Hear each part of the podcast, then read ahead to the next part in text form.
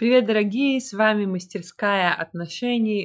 Сегодня у нас такая интересная тема и такое интересное письмо, даже переписка с одной очень-очень милой женщиной. И вот фразу, которую мы вынесли в заголовок, она сказала так.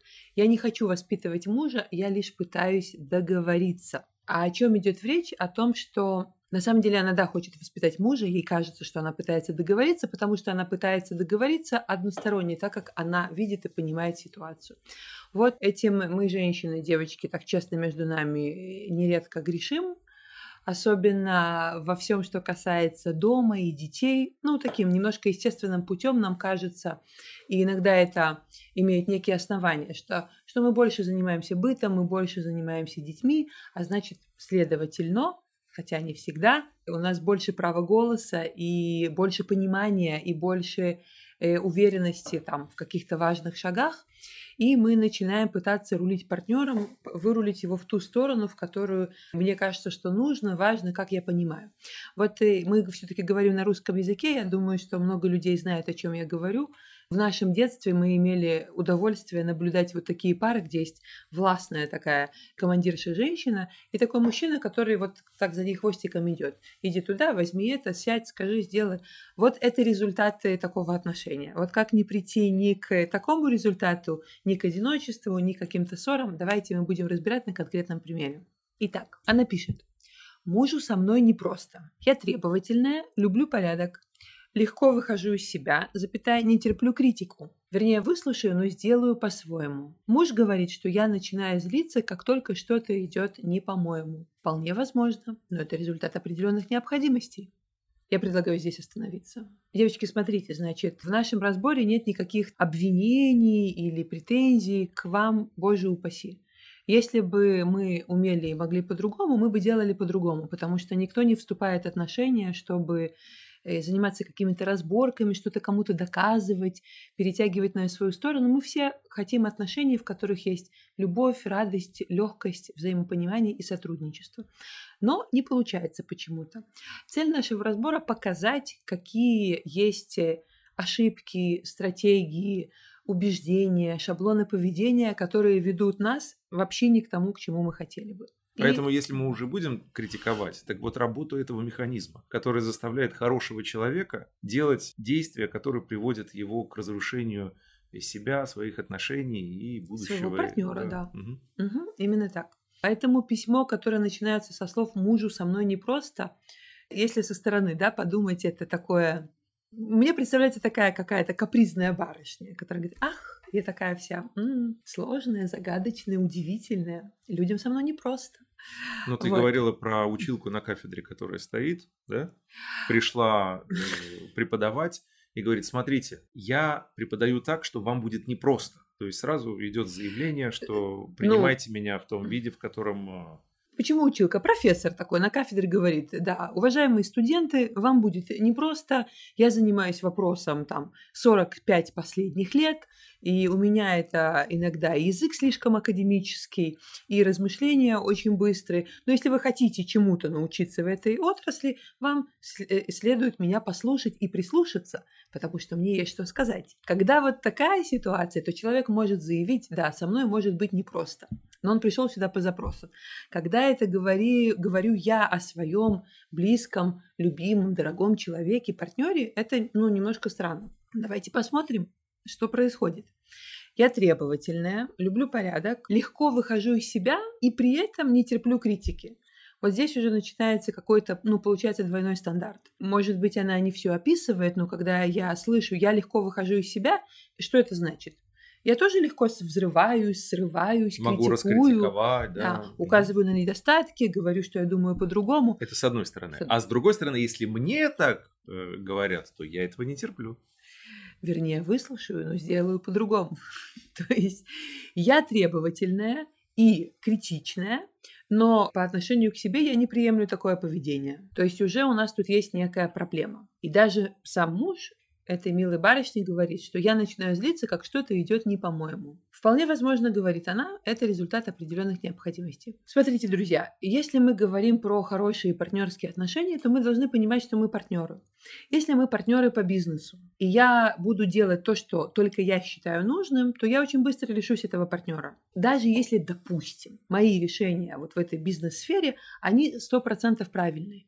Все равно никто со мной не захочет работать в партнерстве, если я никого больше своим партнером не считаю. Иди, пожалуйста, нанимай себе наемных наемных работников и им говорить, что делать. Партнерство это нечто другое. Также и в отношениях. Но в отношениях я не могу нанять себе супруга. Это не будет работать. Не могу нанять, не могу наняться. Ну, теоретически это бывает, но это плохие модели. Здесь еще надо понять, вот э, как у нее эта модель работает. Она у очень многих работает, просто очень важно ее отследить. Когда человек может взять обязательства. То есть быть обязанным, например, в каких-то своих действиях. Это говорит о какой-то его зрелости и взрослости. То есть я беру обязательства прежде всего на себя. Это говорит о моем ответственном, э, зрелом подходе к делу. Кто не берет, не может взять на себя обязательства? Ну, в определенном возрасте дети, например, не берут на себя обязательства, потому что да, они не могут, да. Родители обычно берут за них обязательства. И получается, что дети до какого-то возраста, они никому не обязаны, но им все обязаны. Ну, так получается по иерархии родительско-детской. Потому что если родители не будут обязаны ребенку, не будут обязаны поставлять ему все, что необходимо и удовлетворять все его потребности, ребенок сам не может. Но когда этот э, шаблон поведения после определенного возраста переходит уже на партнера в семью, когда я не обязана быть сдержанной или не обязана слушать, или не обязана учитывать мнение своего партнера, но он обязан он обязан. Со мной непросто. Я требовательная. То есть ты обязан слушать моего мнения, обязан быть терпеливым. Вот здесь такая штука, что там, где человек э, не берет обязательства сам, он вешает эти обязательства на других автоматически. И тогда ему все должны. Он никому не должен. Вот поэтому со мной непросто. Поэтому я требовательна. Поэтому легко выхожу из себя но критики не терплю. Понимаете, очень такая тонкая грань, но если мы ее отследим, то мы уже избавимся от огромного количества проблем. Невозможно вот вешать обязательства на других людей, если ты прежде всего не обязуешься сам по отношению, э, по отношению к, к да, да, прежде всего обязательства твои по отношению к своему поведению, к самим людям, к самому себе, к этим отношениям. И дальше уже можно рассматривать обязательства да. Просто у тебя очень интересный пример, я даже хочу его развить, что ребенок, например, не берет на себя обязательства, за него берут обязательства родители, но родители и управляют, и принимают за него решения. В таком случае это окей. Я не беру обязательств, но я не принимаю решения. А в нашем случае я как бы я не беру обязательств, но решения должны быть мои и только мои. Так никогда не пойдет, никогда не будет хорошей связи. Или будет мною описанная связь, как это было, Моня, не нервируй меня, вот в этом роде. Или все развалится. Девочки, если вы вот себя ловите на этом, пытайтесь э, отстраниться от этого шаблона поведения, он и вы это не одно и то же, посмотреть на него со стороны и начать двигаться к чему-то другому о том настоящем и хорошем, о чем вы мечтали. С другой стороны, я любящая, чувственная, добрая. Мне никого ничего не жалко для других, и я готова прийти на помощь, когда нужно. Это интересная фраза. Я хочу, знаете, ее куда взять? Мы часто ее слышим, вот эту мысль в той или иной вариации. Например, люди говорят, со всеми людьми у меня все хорошо все меня любят, на работе меня любят, подруги меня любят или друзья меня любят, потому что это от гендера не зависит. И только вот он или только вот она, у него всегда претензии, мы всегда ругаемся, он ничем не доволен и так далее и тому подобное. Смотрите, самые близкие отношения, они самые уязвимые и они самые важные по отношению к кто я. Я не могу сказать, что я любящий, дающий, мне ничего не жалко, я готова прийти на помощь, если я говорю о каких-то там условных дальних соседей, дальних родственников или друзей, э, которым моя помощь или там даже общение или капелька внимания требуется раз в не знаю сколько времени. Это нерелевантно. Я могу говорить, что я добрый, отзывчивый человек, который готов прийти на помощь, если я это умею делать сначала в своем самом близком общении. В самом близком, естественно, труднее всего, потому что здесь человек, с которым я фактически э, делю э, все ресурсы, э, начиная от денег, заканчивая идеей, как воспитывать детей, здоровьем своим здоровье, часто. атмосферой дома, тепло, холодно. То есть все ресурсы, а их немало, свободным временем, личностным пространством, да куча ресурсов, которые мы делим. Что мы делим с э, какими-нибудь знакомыми, с теми же коллегами? Мало чего делим. Поэтому и отношения, они, в принципе, могут быть э, очень поверхностные. То есть я прихожу, я говорю, мило, привет, пока. И все думают, боже мой, какой милый человек. Ну, все отлично. А если мы там немножечко даже сблизились и что-то произошло между нами, ну так максимум мы перестали здороваться и обходим друг друга. Ничего страшного. Никто ничего не да, потерял. Никто ничего... Ну, в крайнем случае, я думаю, вот, вот этого человека надо подальше обходить, его кабинет, и поменьше с ним дела иметь. И все нормально. А здесь же надо домой возвращаться каждый день, и каждый день заново эти все ресурсы продолжать делить. И, естественно, с близким человеком возникает гораздо больше зацепок и, и ненависти. И работы, и работы над отношениями. Поэтому, если я уже считаю себя таким человеком, вот любящим, чувственным, добрым, готовым прийти на помощь, Прежде всего, мне нужно это направлять на самых близких своих людей. Только там я могу получить настоящий фидбэк, такой я человек или мне что-то кажется. И третья здесь тоже мысль очень интересная. Муж говорит, что я слишком заморачиваюсь, а иногда душу гиперзаботой. Скорее всего, это еще один признак человека, который любит властвовать. Ну вот в том смысле, что я знаю, как нужно, как классно, как полезно, как будет лучше для всех – вот гиперзаботой, да, то есть надо, чтобы было так, так и так. И не критикуйте. Да, здесь, конечно, очень тонкий момент, потому что есть тип людей, кстати, я к нему тоже отношусь, которые любят от всей души много, весело, вкусно, с любовью. Э, такая природа. Но Здесь большая ловушка, что такой тип людей получает удовольствие просто от того, что они это делают без связи к получающему. То есть нет связи с желанием другого человека. С желанием, с потребностью, с потребностью, запросом. Запросом, да, насколько это ему нужно, насколько это ему именно сейчас нужно, именно в такой форме, вообще подходит ли ему. Вот у меня есть вот это желание вот фестивалить и чтобы зажигать. И, и это классное желание, это прекрасное свойство. Но если оно идет не в потребность э, другого человека, то он начнет закрываться от этого. Вот мы когда с Даной познакомились, я очень люблю готовить. И я, ну, хорошо готовлю. На много людей, и очень быстро, и вкусно, и всех хвалят. Это правда. Да, и у меня фишка такая всех удивить, а потом накормить, а потом, чтобы э, люди уходили и говорили, боже мой, как здесь все прекрасно. И вот так было до тех пор, пока мы не познакомились. Потом мне пришлось пересмотреть это дело, я даже на год перестал готовить. Почему? Я решил удивить Дану и говорю, я умею прекрасные блюда делать кавказские. Давай я тебя удивлю, и мы еще друзей э, пригласим. Давай? Ну, давай.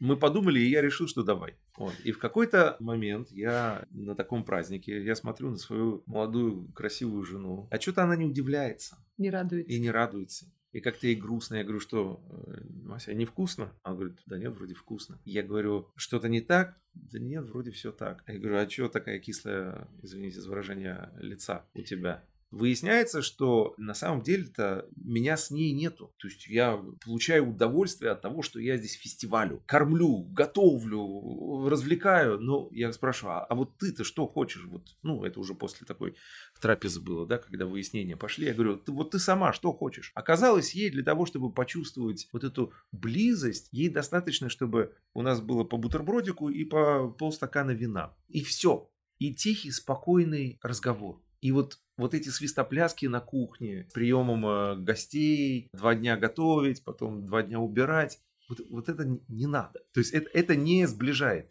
Понимаете, то есть э, получается, что я действую исходя из своего желания. Вообще не задумываясь о том, а это потребность другого человека или нет, вообще ей это надо или нет. Нету никакого выяснения. И вот от этого идет потихонечку отдаление, потому что, ну, другой человек понимает, ну, что же поделаешь, вот. он вот в своем каком-то фильме находится. На меня особенно моими потребностями. Не то чтобы не интересуется, даже не спрашивает, что да как.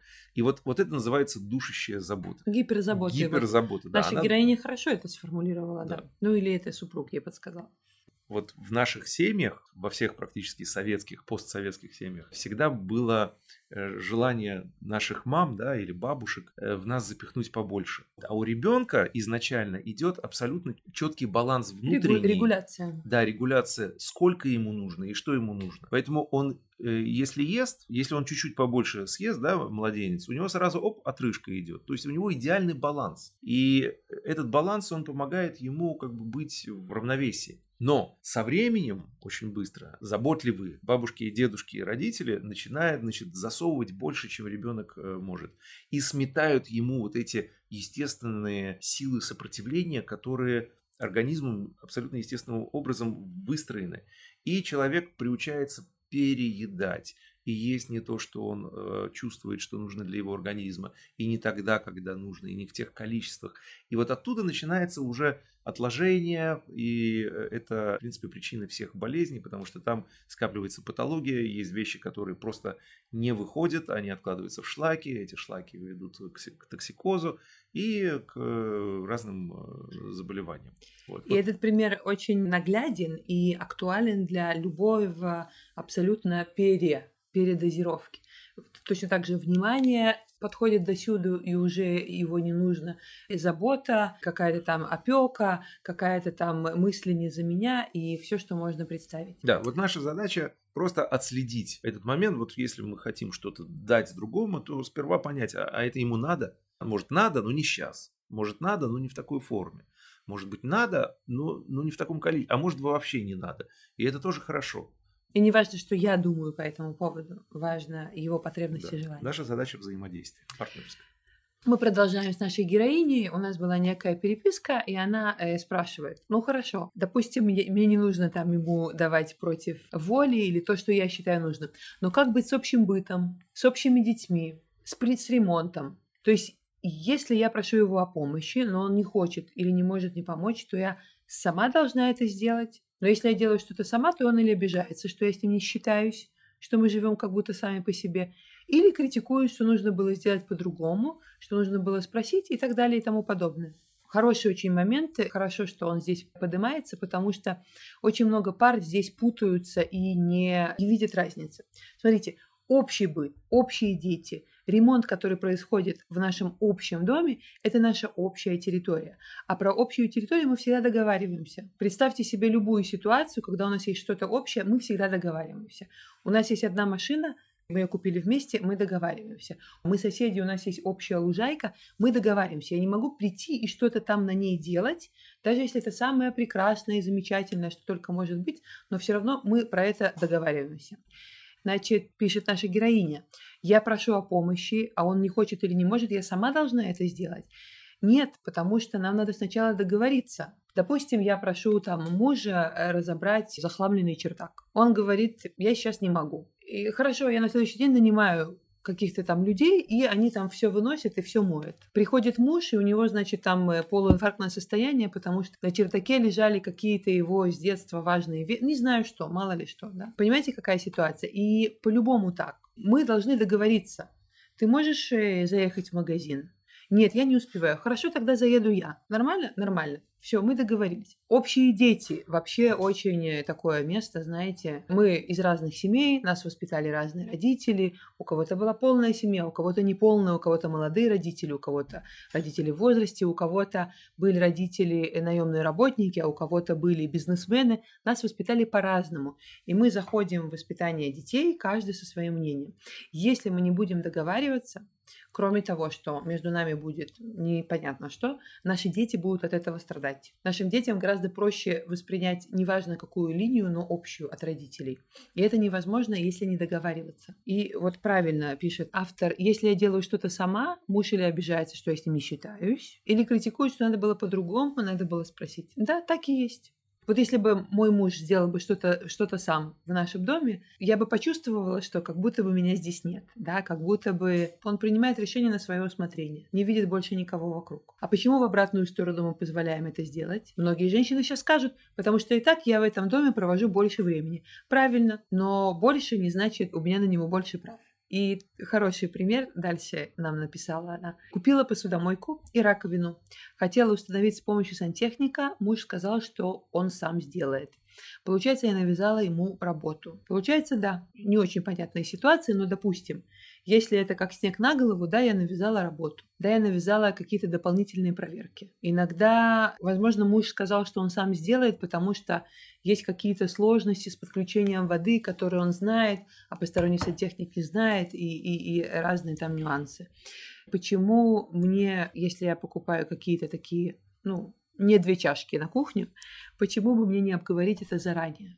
Нам нужно научиться договариваться, она пишет. И вот такой последний тоже интересный момент, который мы для вас выделили, он следующий. Это еще один вопрос от той же женщины. Муж довольно негативно высказывается по поводу каких-то событий, людей, вещей. Я его спрашиваю, почему он так негативно реагирует. Сказала, что мне неприятно. Он ответил, что он так думает или чувствует, и что если мне неприятно, то он может вообще своего мнения не высказывать. С таким подтекстом, что он будет все время демонстративно молчать. И как будет правильно поступить? Дистанцироваться, пока он не научится адекватно высказывать свои ощущения, не отдалит нас это еще больше. Не спрашивать. Мне неприятно вдвойне, особенно когда такую реакцию слышат дети. Вот здесь что она говорит? Муж высказывает свое мнение. Негативное. Негативное. И агрессивное. И агрессивное, да. Ну, это, предположим, с ее точки зрения, оно негативное и агрессивное. И ее право, если ей это не нравится, да, то она может э, не принимать в этом участие. Что от нее зависит, в общем-то? Ее, от нее зависит только ее личное участие в этом. Либо она принимает в этом участие, либо она может в этот момент э, выходить, там, не знаю, или что-то каким-то образом дистанцироваться. Но ее муж, в принципе, это другой человек, он имеет право на свое мнение. У него полное право думать так, у него какая-то внутренняя, может быть, боль, какая-то эмоциональная неудовлетворенность, которую он с ней делится. Что само по себе, кстати говоря, очень ценно. Потому что... Поэтому он и обижается на замечание, говорит, ну не хочешь, я вообще буду молчать. Да. Вообще, это не само собой разумеющееся, когда муж чем-то делится. Судя по всему, ему важно проговорить это с вами, потому что ему что-то там болит. И как обычно закрываются диалоги? Вот именно таким образом, когда я, как принимающий вот этот посыл, я не слышу, что ему важно поделиться со мной. Я не понимаю ценности, что сейчас этот человек вот со мной делится, потому что я для него важный человек и ему важно проговорить какие-то вещи, которые его беспокоят. Вот если бы она это чувствовала, то она бы дала место вот этому высказыванию. Но она не слышит его слов, она слышит свое отношение к тому, что он говорит. А ее отношение к тому, что он говорит, он агрессивный, он злобный кролик. Это правильно, это неправильно. То есть она не его слышит, она слышит через книгу законов, какой-то там у нее прокурор внутри головы сидит и говорит, так, это правда, это неправда, это хорошо, это, это плохо, это правильно, это неправильно, так должно быть или так не должно быть. И дает этому оценки. То есть фактически она своего мужа-то и не слышит. Она слышит свои комментарии по, по поводу того, что он говорит. И, естественно, значит, у нее там вот этот внутренний прокурор, судя по всему, выносит вердикт. Так, вот это все ерунда, это все агрессивно, как она пишет, это все негативно, это все критично, так не должно быть. И она говорит, так, не делись со мной. В этот момент вот так обычно постепенно зарубаются диалоги. Вот так идет отдаление. А ты не хочешь, чтобы я с тобой разговаривал? Ты не хочешь, чтобы я э, с тобой делился? Значит, тебе не важно то, что я чувствую. Значит, тебе не важно, что я переживаю. Значит, тебе абсолютно не важно, что со мной происходит. То есть я тебе, в принципе, не важный. И ты мне еще об этом говоришь, и вот так вот еще откидываешь. Хорошо. Значит, судя по всему, ну что ж, это очень неприятно, это очень больно, но ты не тот человек, который меня понимает. А если ты меня не понимаешь, ну хорошо, вот что у нас остается тогда? У нас остается тогда хозяйство, какая-то логистика, а вот на человеческом уровне ты меня э, отфутболиваешь. Ну, что ж поделать. Жалко, но вот вы понимаете, как человек воспринимает другой человек, да, который хочет высказать свое мнение, и его зарубают на этом месте – что вот так вот потихоньку... Да, он э, сказал, что если тебе уж так неприятно, я могу заткнуться как бы. Да. И да. вообще не говорить. Вот. И здесь очень важно понимать, что мы вот эту близость, если мы хотим ее э, сохранить и развивать, нам надо понимать, что э, близость, она всегда подразумевает, э, что ты узнаешь своего человека близкого. У него есть и сильные стороны, и слабые стороны. И там, где он действительно герой и там супермен, за который она его выбрала, в общем-то, как, как мужа, как мужчину, как отца своих детей, Вот. Но то, точно так же у него есть и слабые места, у него есть и свои недостатки, и свои страхи, и тревоги. И поэтому э, сказать, ты знаешь, что ты делись со мной только вот своими достижениями. И не, не, не просто столько своими достижениями, а вот только этими, только в такой форме. Обратите внимание, это очень тонкий механизм, и если мы хотим близость с человеком, мы просто должны начать его слышать, слушать и не давать этому оценок. Это не значит, что когда он сидит там, ругается на правительство там, или на курс доллара, или там еще на, на, на кого-то, что вы с ним согласны. Вы не должны соглашаться, у вас может быть своя идея, свое мнение по этому поводу. Но это ваш близкий человек. И в данном случае он сейчас, может быть, находится действительно в слабой позиции. Он чувствует себя беспомощным перед тем, что там упала биржа и курс доллара накрылся. И он чувствует тревогу, и он чувствует сомнения, ему болит, и он ругается, и он там... Вам, в принципе, может быть по барабану по этому поводу. Ну вот серьезно, у вас там стабильная зарплата, и вы знаете, что вы не умрете с голода. И вы понимаете, что он сейчас вот, э, захвачен, своими, захвачен переживаниями. своими переживаниями.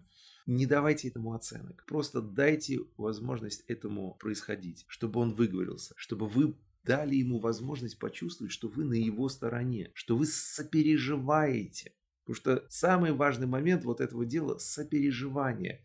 Но для этого надо отключить своего прокурора, который вам постоянно говорит, это правильно, это неправильно. Кто сказал, что это правильно, а это неправильно? Откуда вы, вы это берете? Здесь очень важно отсоединить этого прокурора, если вы хотите близости. Вот у нас на наши э, курсы э, приходят женщины с очень такими достаточно, э, ну, очень харизматичные, сильные женщины. Естественно, у них и понятия о жизни очень такие крепкие, там, что должно быть, а что не должно быть. Как мужчина себя правильно должен вести, а, а что значит неправильно. Вот. Это не обязательно, что это действительно...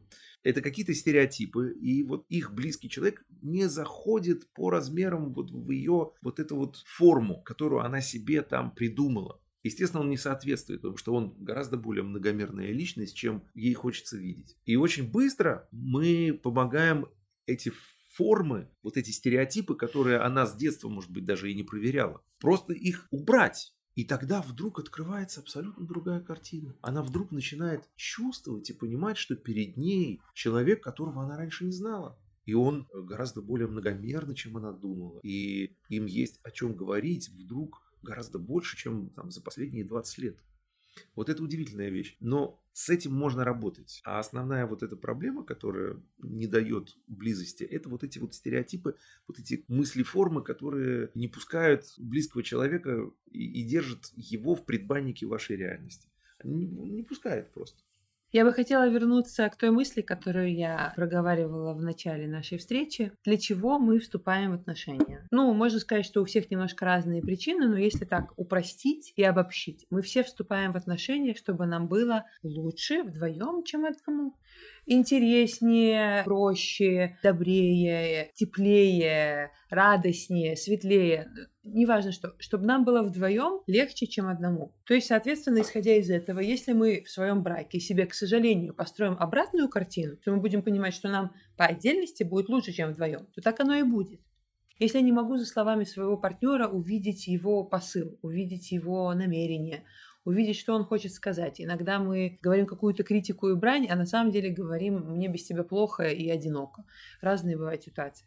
Если у меня не получается развить в себе вот такую точку, то я буду постепенно э, смотреть на своего партнера как на какое-то не совсем разумное существо, не совсем адекватное. Наша героиня даже так и написала дистанцироваться, пока он не научится адекватно высказывать свои ощущения. Как вообще можно сказать такое про своего любимого человека? Вот мы не обращаем, наверное, внимания, когда мы так формулируем, но про кого можно сказать, я тебя дистанцируюсь, пока ты не научишься адекватно себя вести? Да, я тебя накажу, пока ты не, не поумнеешь. Это действительно как будто бы человек, который неадекватный с справка из психологического диспансера, да? А именно мой подход, который мне говорит, что я-то знаю, как правильно, я-то знаю, как нужно, я-то знаю, как нужно разговаривать, как нужно реагировать, какими словами пользоваться, в какими фразы выбирать. И я это свое знание не держу его при себе для себя, а считаю, что так и должны вести все вокруг. И я тебя научу, глупыш. Я дистанцируюсь, пока ты не научишься. То есть вы выступаете в роли училки, Ну, это заход какой-то сверху, там партнерства не может быть, в принципе. Это, безусловно, заход сверху, поэтому она не видит, как правильно поступить. Она спрашивает, как правильно поступить. Она не видит вариантов. Она не видит вариантов, потому что ее варианты – это наставление или наказание. И ну, мы все-таки люди более-менее взрослые и соображаем, поэтому мы понимаем, что ни наставление, ни наказание, они не работают. Ну, или у нас уже есть такой опыт. Поэтому она спрашивает, как будет правильно поступить, потому что ей хочется или наставлять, или наказывать. А ни то, ни другое не работает. Она не видит вариантов. Вариантов есть несколько. Вариантов есть немало. Смотрите, если вам не очень нравится поведение партнера, но в то же время вы признаете за ним право вести так, как он себя считает нужным, и уважаете это право. Не просто признаете, а уважаете. Это взрослый человек, и он волен распоряжаться своими словами, своим языком, своим временем и всем остальным так, как он считает нужным.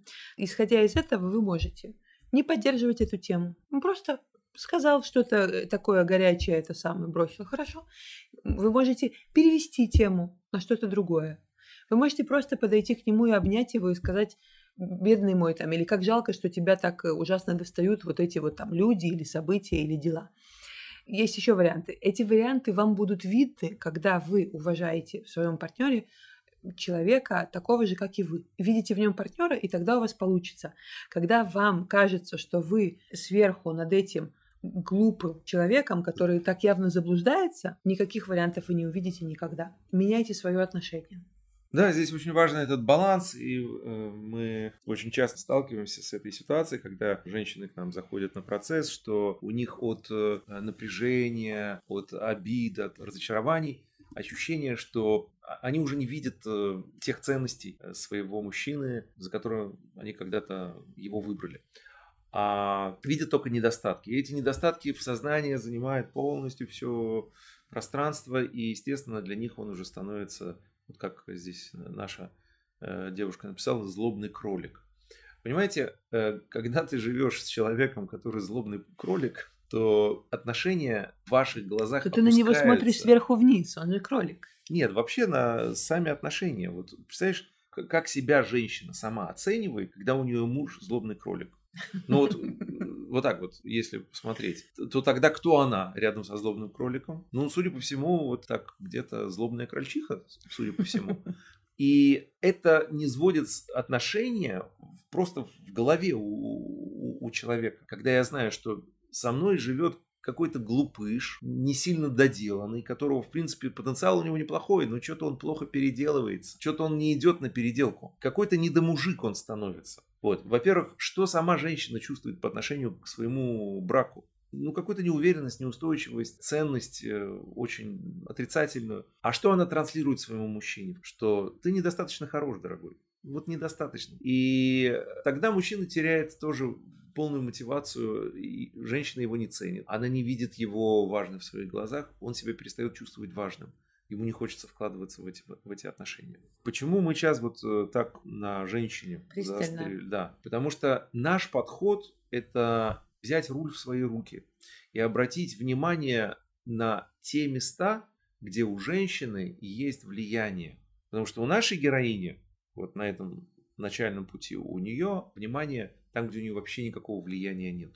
Она хочет переделать, улучшить, там, подвер... подвернуть заводские настройки в другом человеке. И там она полностью вываливается из своих границ и сливает свою энергию в никуда. И там ее ждет разочарование, и эта стратегия уже проверена ею не один раз, и, ее, и она, в принципе, эта стратегия привела ее к тем результатам, которым вот самым нежелательным что вот два хороших человека, а договориться ни по какому поводу вообще не могут. И ситуация, в общем, достаточно критичная. Поэтому вот что мы хотим вам вот так вот, может быть, пожелать, резюмируя, да, сегодняшнюю встречу? Я прочитаю последние маленькие абзацы нашей героини, потому что он очень показательный. Она пишет так. Я не хочу делать ему замечаний или перевоспитывать. Я хочу донести, что мне неприятен его тон, слова, поведение, так, чтобы он услышал. Часто мы на этом спотыкаемся. То есть я не хочу делать замечаний, но я хочу делать замечания. То есть как сделать ему замечание так, чтобы он это воспринял не как замечание, а как указание к действию. Вот как этот вопрос, он должен звучать на самом деле. Я не хочу его перевоспитывать, я хочу давать указания, чтобы он перевоспитался сам и побыстрее. Поэтому, дорогие наши все, и женщины, и мужчины, неважно. Не получится навязать свое представление о мире, свою волю, свое мировоззрение, свои ценности, свое восприятие другому человеку. Не получится. Вы можете этим заниматься хоть всю жизнь, ради бога. Пожалуйста, делайте то, что вы считаете нужным. Но вы не придете к результату, который вы хотите. И я хочу еще обратить ваше внимание, что это не тот результат, который вы хотите. Только мы работаем с людьми и встречаемся с вами, то результат, который вы хотите, это взаимопонимание, любовь, взаимное доверие, взаимное уважение, какая-то гармония дома, наполненность, радость от того, что мы вместе. Вот это наши настоящие ценности. С этим, наверное, никто не поспорит. Здесь очень важно просто научиться, если кто-то действительно хочет изменить свою ситуацию, очень важно научиться переключать и вынимать свое внимание оттуда, где у вас нет влияния. Например, переделывать мужа или там учить его чему-то. И научиться видеть те места, где у вас действительно есть влияние. И тогда дела очень быстро выравниваются. Вот к нам заходит женщина на процесс, очень быстро они просто, э, когда понимают, что они залипали годами в тех аспектах жизни, которые вообще, ну вот никакого у них там ни контроля, ни влияния, ничего нету. Они там, при том, что у них есть целое вообще огромное поле деятельности. поле деятельности, и они его не видят, потому что вот как будто бы этот стереотип, он ограничивает. Если кто-то действительно решил, те, кто нас слышит, Э, поменять ситуацию и переключить, отцепиться от этого старого сценария, который уже не работает, но который вы вот по старинке крутите и приходите постоянно к одним и тем же разочарованиям. Вот просто закончить этот сценарий, зайти на определенный интенсивный процесс, переместить свой фокус внимания, вот переключиться, понять этот старый сценарий, который не работает, получить пакет новых стратегий и начать просто действовать по-новому.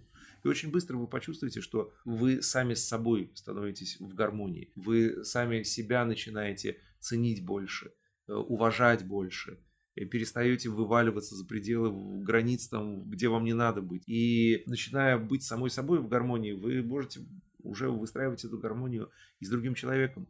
У вас есть энергия, у вас есть драйв, у вас есть видение и ясность того, что происходит. И, естественно, это на отношениях очень быстро а, отображается, потому что когда вы начинаете себя чувствовать по-другому и транслировать по-другому себя, то и э, ваш партнер начинает поворачиваться к вам лицом и хотеть быть с вами, потому что ну, вот, с человеком, который источает э, тепло и позитив, с ним хочется быть, с ним хочется делиться, с ним хочется разговаривать, его хочется слушать, с ним хочется дело. Поэтому берите свои решения и начинайте менять ситуацию. Да. Мы желаем вам э, любви, классных, гармоничных отношений и счастья. И будем рады видеть вас на любых наших встречах, процессах. Нам можно присылать ситуации на разбор, можно это делать анонимно, можно просто ответить на письмо, которое получили для того, чтобы зайти на эту встречу и получите после. Мы будем вам очень рады. Всего доброго. Пока. До встречи.